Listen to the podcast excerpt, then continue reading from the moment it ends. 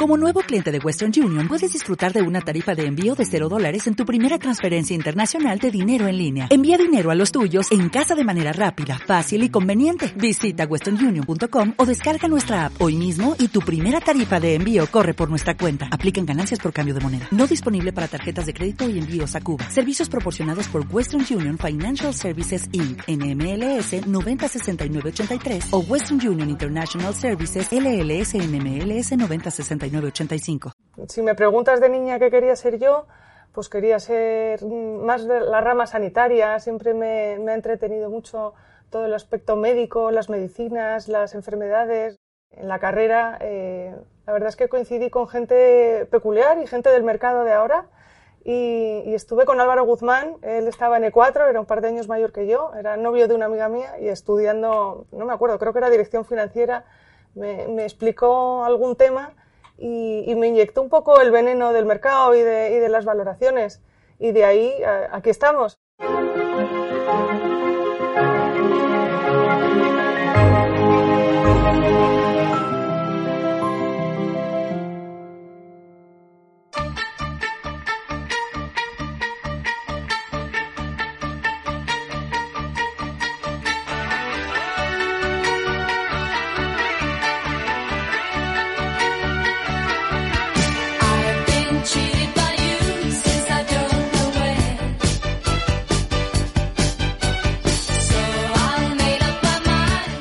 Bienvenidos a All in the Game, el podcast que da a conocer a los profesionales que lideran la industria de gestión de activos en nuestro país.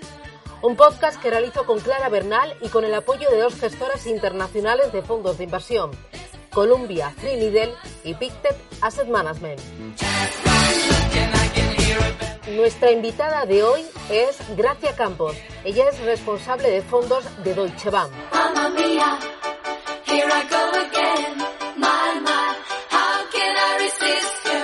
Madre mía, el día que cayó Lehman Brothers. Qué, qué, qué, qué, día, madre mía. Fue la verdad eh, brutal. Eh, yo estaba recién llegada, o sea, llevaba aquí, pues no sé, cinco o seis meses no más. Y venía del mundo de la gestión donde hubiéramos estado con los mm, dos ojos pegados al Bloomberg todo el día. Eh, y en este momento, cuando llegamos aquí, Evidentemente teníamos que estar pendientes del mercado, enterándonos qué es lo que decían los analistas, qué es lo que eh, nuestro CIO nos estaba diciendo que recomendáramos, pero sobre todo era dar información a los clientes.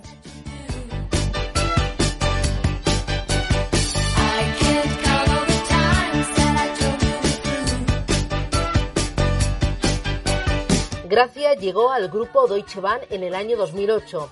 Aterriza en el equipo de fondos de inversión y desde entonces su puesto ha evolucionado con ella, con el mercado y también con el sector.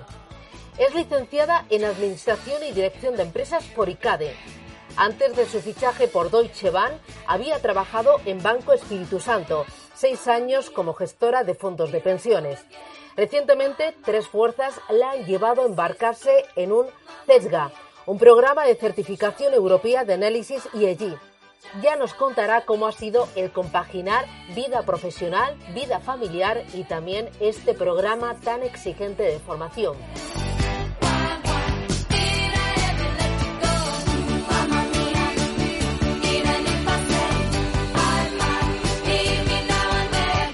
En cuanto a sus aficiones y a su vida más personal, Gracia tiene tres hijos y un perro. Juega al golf se considera regulera porque hay que dedicarle mucho tiempo para mejorar. Nos cuenta, sin embargo, que una vez en un campeonato hizo un eagle, que es dar dos golpes menos de los que están pensados para el hoyo, y los que estaban allí acabaron saltando de la emoción.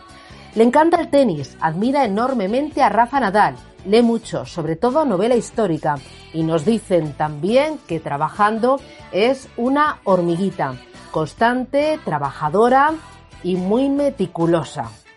Gracias, ¿qué tal? ¿Cómo vas? Hola Susana, buenos días. Así que te gusta Rafa Nadal. Bueno, es que es un crack, ¿no? ¿A quién no le gusta Rafa Nadal? ¿Y tú crees que ya tiene relevo? Em, pues yo creo que va a ser difícil, porque eh, es un hombre muy completo, es un hombre con una humildad enorme, es un gran ejemplo para todos. Eh, yo creo que tenísticamente sí que le puede llegar un relevo, pero a nivel humano y, y, completo es, complicado llegar a su nivel. Oye, también eh, te gusta mucho el golf, eres una gran jugadora. ¿Qué hándicap tienes?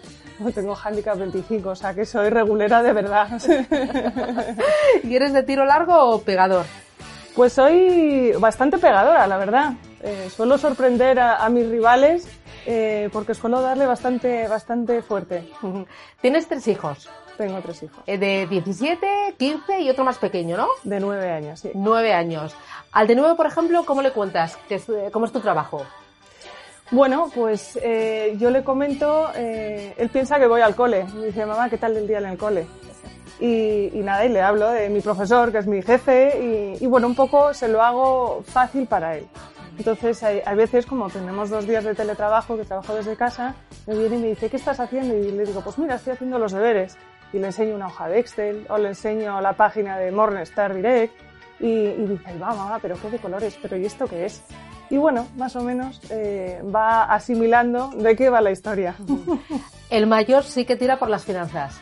El mayor le gusta mucho el, negocio, le gusta eh, negociar, es, es, un hombre que la verdad eh, yo creo que va a tener mucho que hablar y, y la verdad es un tío listo pero le falta un poco de empuje, le falta un poco de trabajo. Yo creo que la edad no ayuda, 17 años es complicada.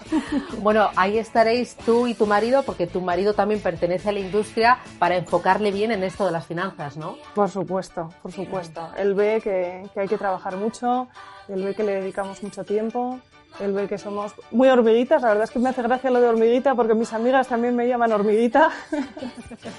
y, yo creo que le estamos dando el mejor ejemplo que podemos. Dicen que eres muy trabajadora, ¿no? Muy meticulosa, muy constante, eh, que te lo miras eh, todo bastante, ¿no? Que intentas no precipitarte. Sí, yo creo que tenemos un compromiso con la calidad, ¿no? Eh, y lo menos que podemos hacer es hacer lo, mejor que podamos. Y eso yo creo que lo hacemos muy bien en Deutsche y, damos lo mejor de nosotros mismos y si hay que dedicarle tiempo a algo, se le dedica para que salgan las cosas bien. Eh, vamos a ir con tu trayectoria y luego si quieres volvemos a los hijos, a los jóvenes y, vemos a ver eh, cómo podemos motivarles, ¿no? Para, para, para que vean lo, lo bueno de esta industria. Eh, empiezas estudiando AD. Eh, ¿De siempre tú querías dedicarte a esto de la economía, de la empresa, de las finanzas? Pues la verdad es que no. Eh, si me preguntas de niña qué quería ser yo, pues quería ser más de la rama sanitaria. Siempre me, me ha entretenido mucho todo el aspecto médico, las medicinas, las enfermedades, la tal. Entonces, la verdad es que no. Pero, eh, pero luego si lo vas pensando un poquito, eh, me gustaban mucho las matemáticas, me gustaba el, marketing, toda mi familia se ha dedicado a la publicidad. Entonces, eh, pues poco a poco dije, realmente lo que más me va a mí es el tema de ADE. Entonces, en la carrera, la verdad es que coincidí con gente peculiar y gente del mercado de ahora y, estuve con Álvaro Guzmán, él estaba en E4, era un par de años mayor que yo, era novio de una amiga mía y estudiando, no me acuerdo, creo que era dirección financiera, me, me explicó algún tema y, me inyectó un poco el veneno del mercado y de, y de las valoraciones. Y de ahí aquí estamos, o sea que hace mucho tiempo que no sé de él y como lo oiga le va a sorprender mucho, pero estoy aquí gracias a él. ¿Eras buen estudiante? Era buena estudiante, hmm. sí, era, era, era muy práctica, em, estudiaba lo importante, era bastante meticulosa y, era buena estudiante, sí. ¿Terminas la carrera y cómo son los primeros pasos en el mundo laboral? Pues los últimos año y medio empecé ya haciendo prácticas. El verano de cuarto a quinto empecé en, en GES Capital, que era lo que luego compró Espíritu Santo, a hacer unas prácticas en el departamento de análisis porque me gustaba mucho el, tema de los mercados y, la verdad es que tuve la suerte que me las dieron y estuve todo el verano allí trabajando. Y, luego eh, caí en, Santander, en el departamento de ejecución. Eh, hacíamos los futuros para, para, la gestora y veía ahí mucho el, pues el Bloomberg, el, mercado, para arriba, para abajo, y la verdad es que me entretenía, me, me gustaba mucho. Allí conocí a mi marido, eh, y luego la verdad es que volví a, GES Capital, al, mundo del análisis y de la gestión, y me quedé allí. ¿Trabajando con tu marido, cuánto tiempo estuvisteis juntos? No, muy poco, un par de meses. Eh, vamos, me pedía los futuros de Eurostox. Me decía, gracias, vende 500 futuros de Eurostox. Y yo, vale, vale. No, muy poco, muy poco. Oye, y ahora cuando llegas a casa, eh, habláis mucho de, mercado, de, compañeros, de, productos. Eh, ¿Cómo son las conversaciones en vuestra mesa? ¿no? Porque el mayor queriéndose dedicar al tema financiero y tú y tu marido también implicados, ¿no? Todo el día liados con los mercados. Intentamos desconectar, ¿vale? Eh, pero sí que es cierto, pues cuando estamos preocupados por algo o eh, pues es muy cómodo porque el de enfrente te entiende. O sea, si mi marido fuera, no sé, eh, publicista, pues no, no, me entendería. Pero él me entiende y entonces te puede proponer soluciones que te ayudan. Además, llevamos mucho tiempo los dos, yo en Deutsche y al final pues cuando le hablo de Santiago, pues sabe que estoy hablando de Santiago Daniel y cómo es y un poco su, su, historia. Y a mí me pasa un poco lo mismo. Luego pasas por Banco Espíritu Santo. Correcto. Ahí más de seis años. Cuéntame cómo era tu trabajo, eh, tus compañeros. Ahí estás enfocada a la gestión de planes de pensiones. Correcto. Sí, eh, estuve trabajando pues, con gente muy senior. La verdad que lo pasamos muy bien porque yo era muy joven, eh, tenía veintipocos eh, y, aprendí muchísimo de gente como Julio Carrión, de Victoria Álvarez de las Asturias, de Lucas Mojardín, eh, que, era, que, eran gente pues ya con, con, una seniority bastante importante. Y luego llegas pues joven y con, y con ideas frescas que sorprendes y, y, les gustan y dices, va, o sea, soy capaz de, de aportar valor a pesar de, de, que soy una junior de, de la vida y lo pasamos muy bien aquella época. La verdad es que lo, recuerdo con, mucho cariño. Mm.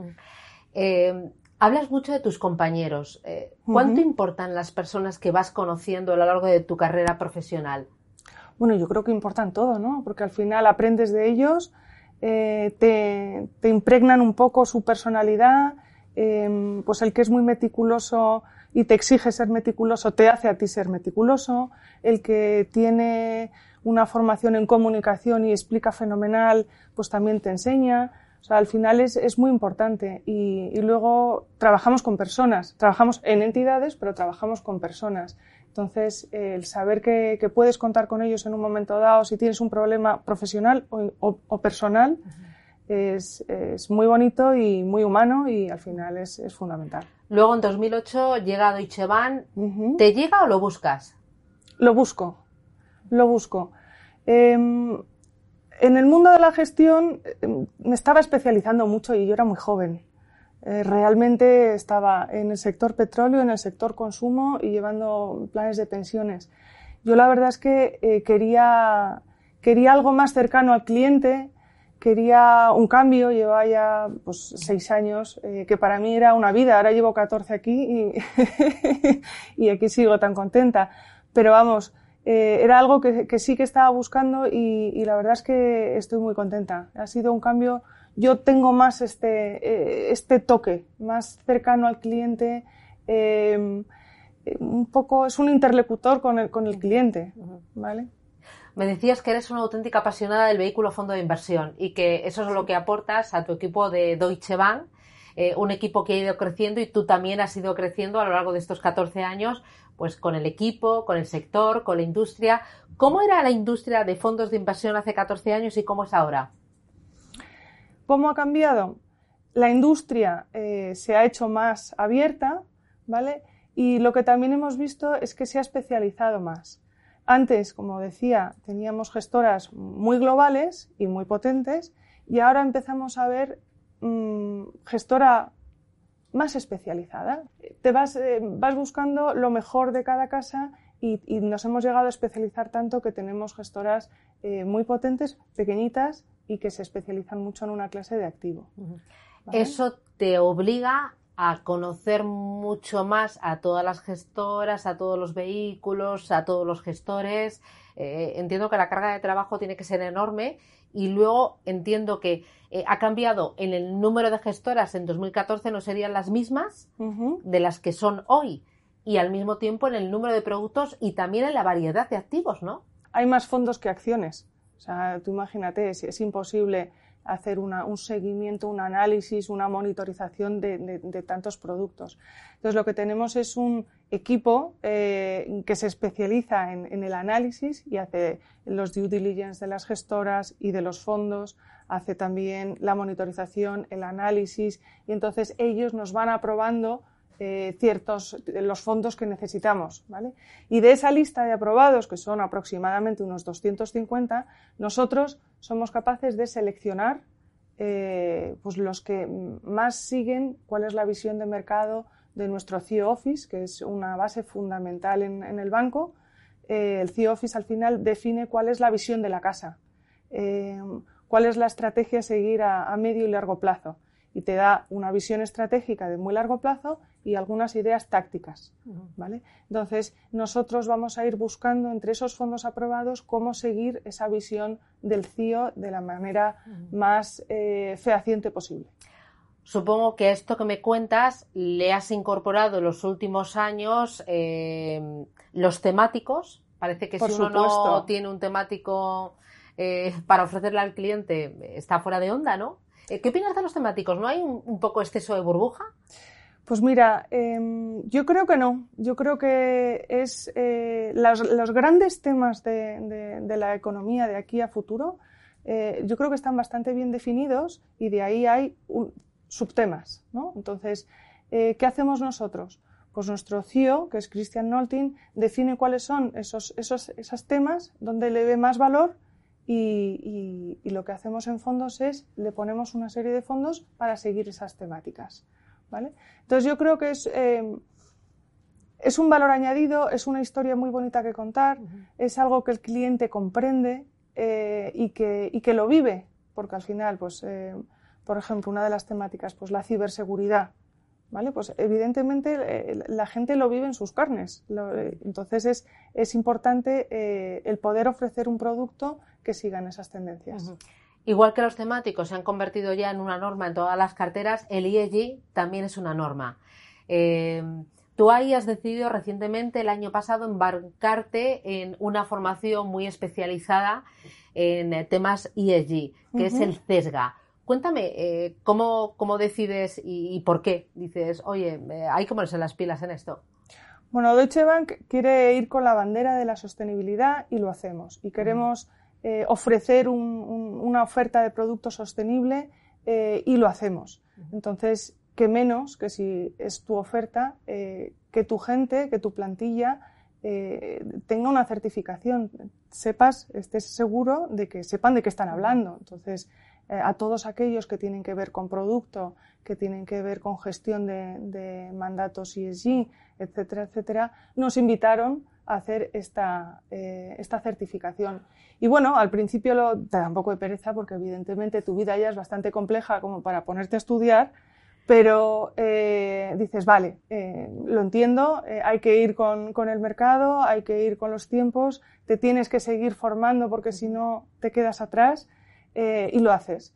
Y es un esfuerzo personal y profesional porque le tienes que dedicar horas, pero luego la verdad que es muy gratificante. Y, además, eh, a nivel personal, sí, efectivamente, tiene, como comentábamos, tiene sus efectos. Pues le dedicas menos tiempo a tus hijos, eh, se tienen que volver solos del fútbol cuando normalmente los recoges tú, etcétera, etcétera. Pero también el que te vean que te esfuerzas, que te, que te sigues formando con cuarenta y tantos años y que, y que apruebas y que te pones nervioso y que, y que estás en su nivel, yo creo que es muy educativo también para eh, ellos. ¿Has sufrido mucho con los exámenes?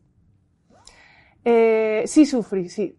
Sí, la verdad es que me puse bastante nerviosa. Eh, este examen tenía una parte de caso práctico eh, y, me ponía un poquito nerviosa, pero la verdad es que tenemos buenos formadores, hay mucha gente en el, en el banco que, que, ya tiene esa certificación y que, y que sabe mucho del tema y que y nos han ayudado al final, ¿sabes? Entonces, eh, yo creo que es algo, es algo positivo y, que hay que fomentar. ¿Y en tu casa no te sentiste un poco culpable eh, de decir, uff, le dedico horas, tardes enteras a, estudiar, mientras que eh, al final es complicado, ¿no? trabajo, formación y familia. Es complicado, pero bueno, piensas que es una época, que es, pues no sé, dos, tres meses aproximadamente, no, no creo que me vaya a tener que ir mucho más atrás Eh, y luego, ya te digo que yo lo intento educar en el ejemplo y creo que el ejemplo ha sido muy positivo. Entonces, sí, he estado eh, unos meses que les hacía menos caso, pero bueno, tampoco les pasa nada. Ven que la vida eh, hay que trabajar, hay que formarse y hay que estar preparado. ¿Qué es lo que te ha gustado más de ese programa? Em, bueno, la parte del caso práctico, que precisamente era lo que más miedo me daba, es lo que más me ha gustado. Porque al final yo soy muy práctica. A mí la parte teórica pues me aburre un poco. Entonces, eh, la parte regulatoria que te cuesta más y además que es que está cada día cambiando y, añadiendo cosas, no, no, me gusta demasiado. Pero la parte práctica sí me gusta. Entonces, al final, eh, pues ves y le pones caras y ojos a, las empresas que son ficticias las que estás viendo en el, en el caso, pero ves la manera de valorarlo y de, y de cómo meterlo en, en, tus modelos eh, y qué mm, temas pesan más, qué factores son más importantes. La parte práctica me voy a quedar. ¿Cómo, cómo es tu trabajo? Eh, cuéntame un día cualquiera, eh, cuando llegas a la oficina, ¿cómo trabajas y luego cómo construyes esas carteras? ¿Cómo seleccionas los fondos de inversión? Eh, ¿Utilizas más herramientas cuantitativas, cualitativas? ¿Tardas mucho en seleccionarlo y luego nunca lo sacas de cartera o te duele cuando lo sacas? ¿Cómo, cómo es? Vale, mi trabajo yo creo que es apasionante. ¿Vale? Y me gustaría un poco diferenciarlo, que hay veces que nos cuesta diferenciar cuál es el, eh, lo que hace un banco, lo que hace una gestora, ¿vale? Eh, yo trabajo en un departamento que está dentro del banco, ¿vale? Es eh, el centro de inversiones, que es un poco la generación del producto, la selección de los fondos, etcétera, etcétera. Pero nosotros no gestionamos, ¿vale? Eso es, eso es importante que es un punto, bueno, a tener en cuenta, es diferente. para eso eh, escoges los fondos de inversión que están gestionados pues, por gestores profesionales que le dedican también alma, corazón y vida ¿no? a, la selección de los activos eh, que meten en la cartera. Tú simplemente construyes o seleccionas esos vehículos, esos fondos de inversión. Eso es. Bueno, simplemente no, que es mucho. No, no. A mí me parece que es muchísimo. No, el mérito final, al final, el mérito final, si se lo tengo que dar a alguien, es al que hace el asset allocation. El asset allocation, yo creo que te lo habrán dicho ya 34 veces por lo menos, es el 90% de la rentabilidad de una cartera, ¿vale? Y luego eh, los componentes que lo hacen, el resto, ¿vale? Entonces, el asset allocation, ¿quién lo define en nuestro caso? Pues lo hace nuestro CEO, eh, que es Christian Nolting, y su equipo, que tiene un equipo muy grande y con, y con eh, analistas en, en, todas partes. ¿vale? Somos un equipo muy global. Es la verdad que muy bonito porque en, Deutsche lo que ves es eh, que al cliente de Ginebra se le está recomendando lo mismo que al cliente de Madrid y lo mismo que al cliente de Nueva York. ¿vale? O sea, somos una casa global de verdad. Entonces, la visión del mercado nos, nos viene dada, ¿vale? Eh, tenemos una, compañera que trabaja en el equipo de Christian Nolting y que también da la visión desde aquí, ¿vale? Pero es importante. Entonces, ese, ese, asset allocation lo traducimos un poco al cliente español, porque muchas veces pues, el cliente moderado alemán es más arriesgado que el español, ¿vale? Entonces lo traducimos, pero siempre tenemos las mismas directrices. Eh, luego tenemos una base de los fondos aprobados, que, te comentaba, que ya me facilita muchísimo el trabajo, porque partimos de 250 y eh, definimos qué productos vamos a poner en, cada uno de esos eh, activos. ¿vale? Somos firmemente creyentes en las estrategias a largo plazo. ¿vale? es es muy complicado conseguir valor haciendo market timing, con lo cual es fundamental una base de la cartera muy sólida que, mire al largo plazo. El largo plazo, estoy hablando de 5, 6, 10 años incluso, ¿vale? Y luego tiene una serie de complementos que vamos a ir a más visiones tácticas.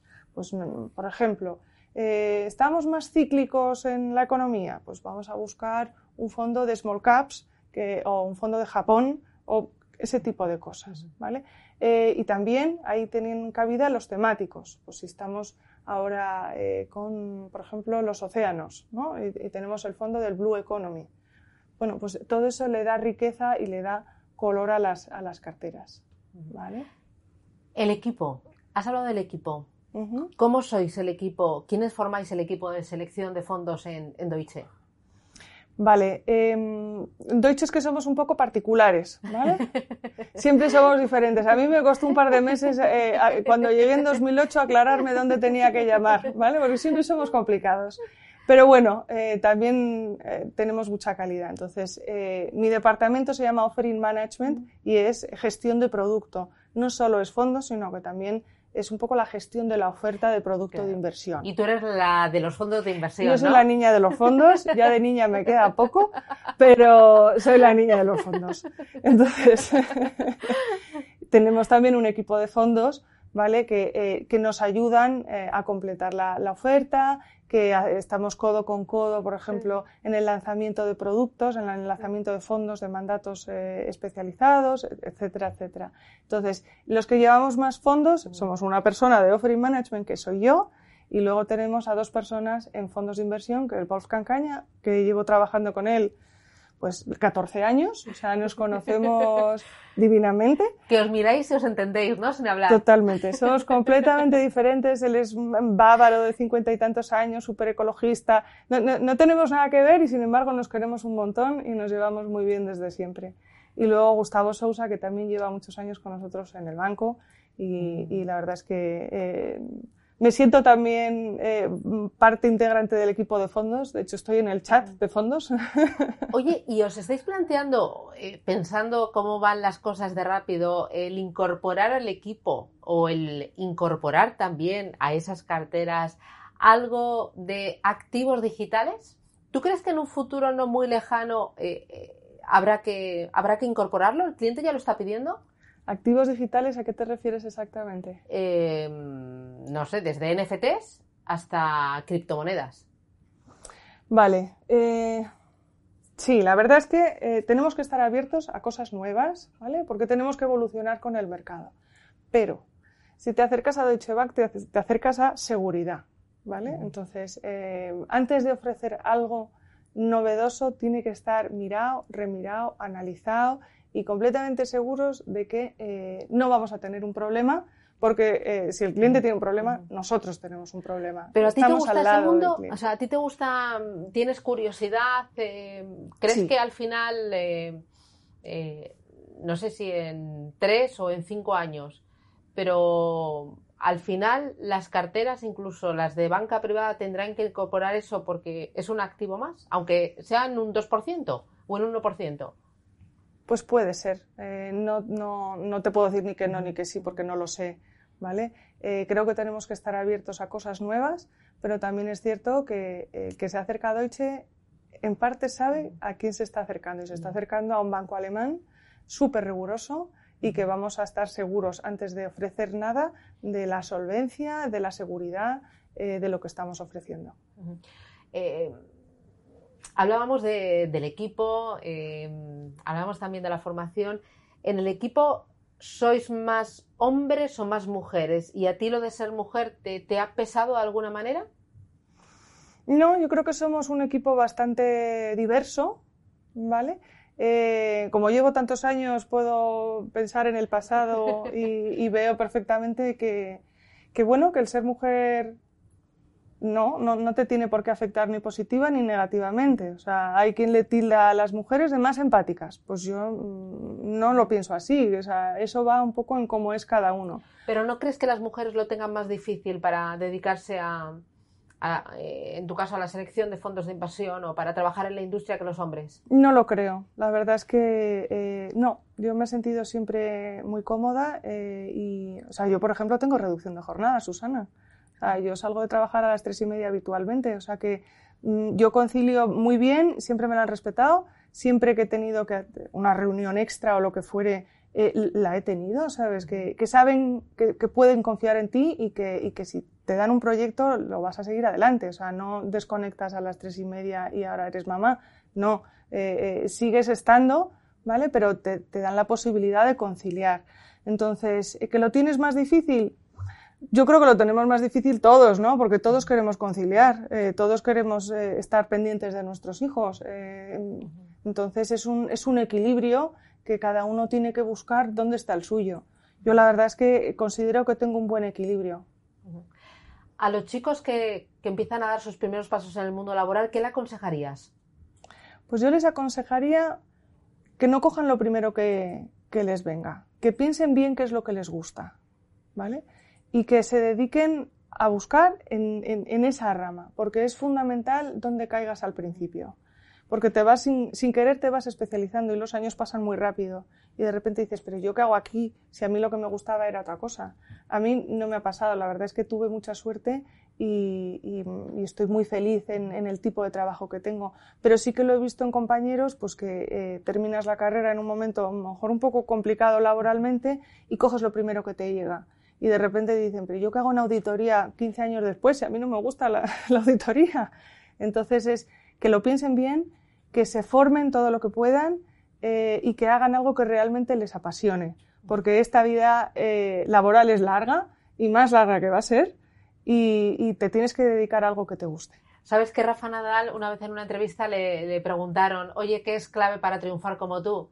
Y dijo, con constancia y esfuerzo puede que llegues. Sin eso seguro que no llegas. Completamente de acuerdo. Si es que, si es que, es que soy, vamos, soy miembro del club de fans total.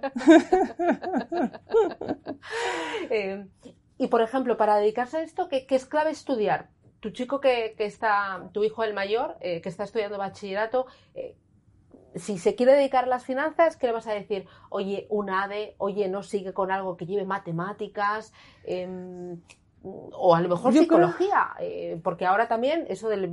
De Behavioral Finance. Claro, es muy importante, ¿no? Eh, es, yo creo que es muy importante verlo un poquito desde arriba y la manera de verlo desde arriba es algo que toque varios palos, uh -huh. ¿vale? Entonces, ADE yo creo que, que es muy clave. Uh -huh. Eh, luego, evidentemente, una ingeniería, unas matemáticas, eh, una psicología te va a ayudar. Pero primero, mmm, velo un poquito desde arriba a ver cuál es la rama que más te gusta y luego ya te vas, te vas centralizando. Pero centralizarte desde el principio, si no lo tienes muy claro, pues mm, yo creo que no, no merece la pena. Porque luego es cierto que al final estás muy especializado en algo y, y salirte de ahí es más complicado. Eh, a Santiago, yo, mm, yo le estoy diciendo que haga ADE y que piense a ver con qué lo puede complementar, porque ahora el doble grado es bastante habitual. Entonces, eh, que le gustan más las matemáticas, pues a lo mejor que le metan algo de actuariales, o que le gustan más temas de, pff, no lo sé, de, de, marketing, pues que se vaya más a, a, temas de comunicación. Pero vamos, que yo creo que la base está en -huh. ¿Tu marido y tú le empujáis hacia eso? ¿Creéis que al final vuestro ejemplo ha influido mucho en, en su elección? ¿Lo que ha vivido? Eh, no, no, porque yo creo que es muy importante que cada uno haga lo que realmente le gusta. O sea, es que mi hijo tenía mm, ocho años y se ponía a pintar piedras y las vendía en la playa. O sea, eh, y cuando ha estado emocionado con el FIFA, eh, lo que más le gustaba del FIFA no era jugar, era vender jugadores. Entonces, es que, es que el tema trader lo lleva un poquito dentro, ¿vale? O sea, intentamos eh, que hagan lo que les gusta. O sea, mi hija de repente dice que quiere ser cirujana y otro día quiere ser arquitecto. Digo, bueno, pues fenomenal, ¿sabes? Lo que tú quieras. Pero es fundamental eh, que los chicos se dediquen a lo que les gusta. O sea, que no piensen en el dinero, que no piensen en las salidas, que, no, que piensen qué es lo que les gusta. Porque es que realmente va a haber muchas carreras que, que en muchas profesiones que ahora mismo no existen en, en, en, unos años y que van a ser fundamentales. Entonces. Eh... ¿Y la formación internacional es importante? Yo creo que sí, yo creo que ofrece valor. Eh, porque al final conoces varias culturas, te obliga a salir de casa, eh, valoras más, eh, ves otra manera de enseñar. Eh, yo creo que es importante, sí.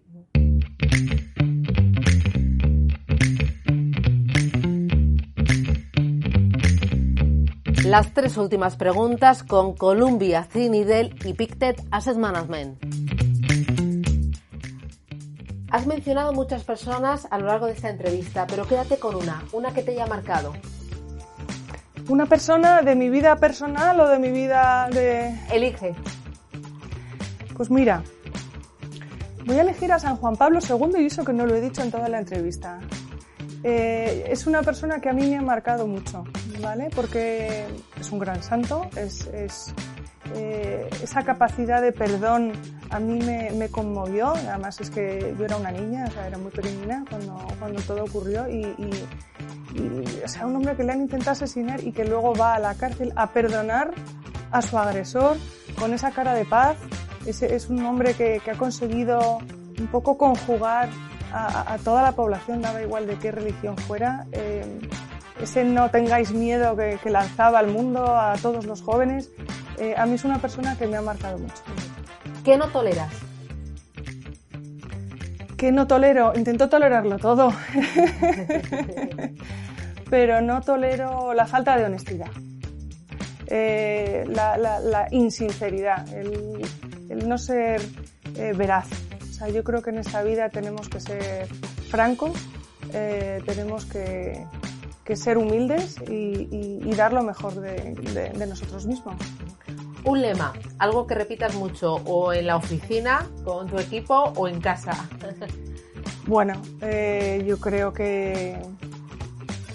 A ver, esto tendría que pensarlo un poquito. Eh, seguro que a mis hijos les sale mucho más rápido que a mí.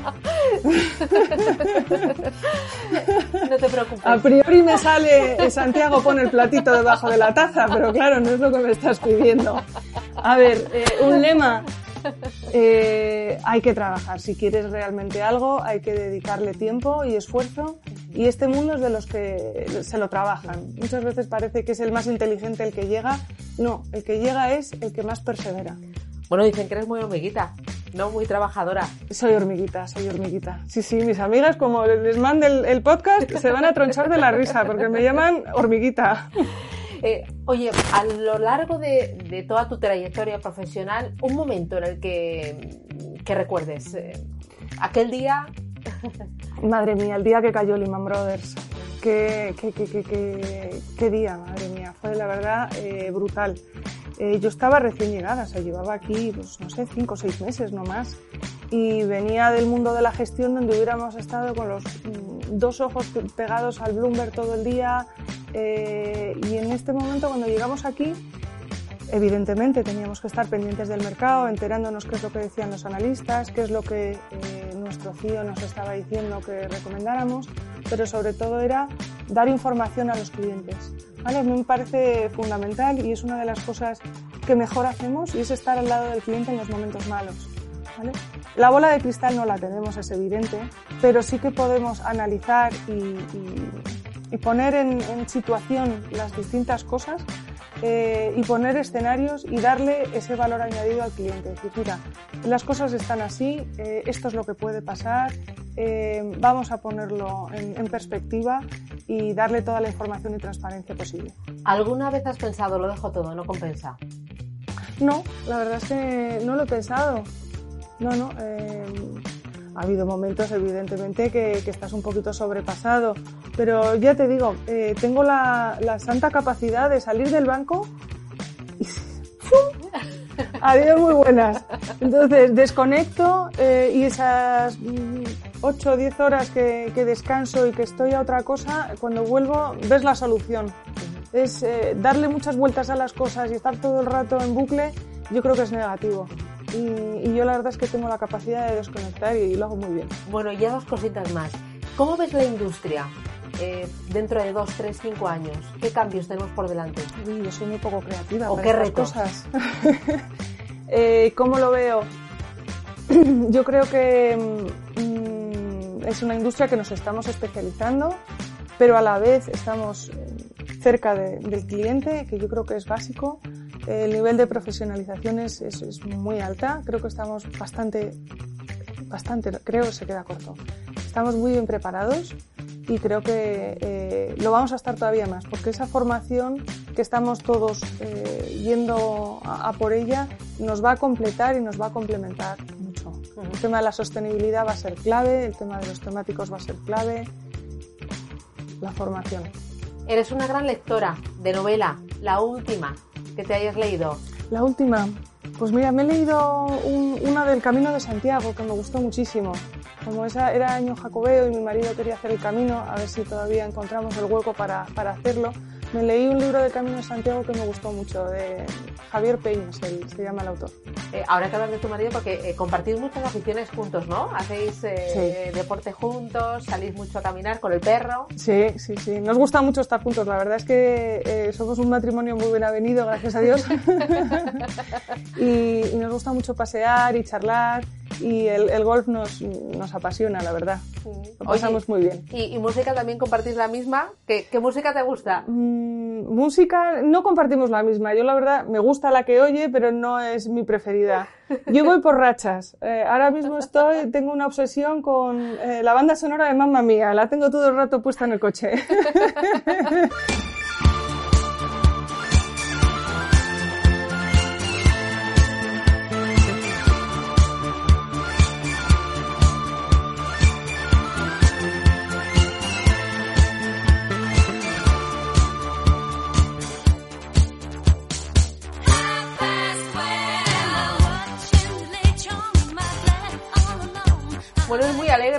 con claro, los arriba. Claro, y además es que me imagino y tal, me imagino en Grecia y digo, ¡ay, qué maravilla!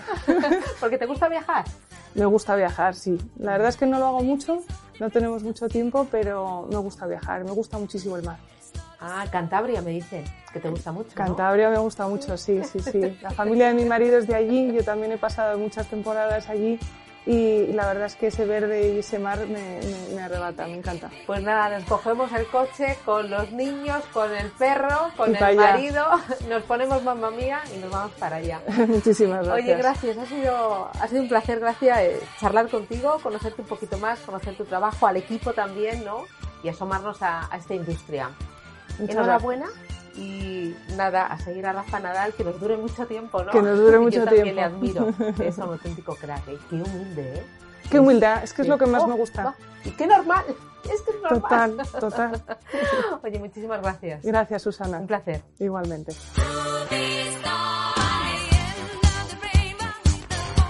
Si te ha gustado, compártelo.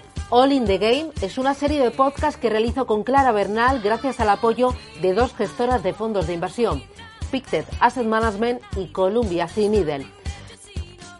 Dos gestoras que apuestan claramente por la educación financiera y la inversión sostenible y que confían en un canal en auge como este para dar a conocer a los profesionales y los valores de la industria de gestión de activos.